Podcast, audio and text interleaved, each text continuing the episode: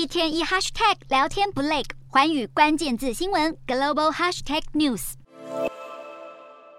山东的殡仪馆挤满家属，怒气冲冲，大声咆哮。连上海也有不少人披麻戴孝。中国自从去年十二月宣布进入新十条，松绑多项新冠防疫措施后，确诊者不断增加，死亡人数居高不下。然而，官方的死亡病例大多停留在五千多例。但美国之音取得卫星影像，怀疑疫情黑洞不断扩大。广州市番禺区殡仪馆附近，一辆又一辆的汽车集结。别说南方城市是如此，到了东北的沈阳市，殡仪馆外头同样有车辆大排长龙。专家预计，大部分城市的太平间处理遗体的数量将是平时的两到三倍。尽管如此，中国解封的脚步没有停歇，已从一月八日开始大开国门。英国《经济学人》杂志撰写专题报道，解析中国的清零政策、严格封城封控，大大拖垮当地的经济。如今走向与病毒共存时代，经济有望跟着复苏。对于中国以外的世界来说，中国游客可以踏出国门，有望带动周边国家的观光收益。像是泰国，高盛银行预估当地的 GDP 可望成长约百分之三，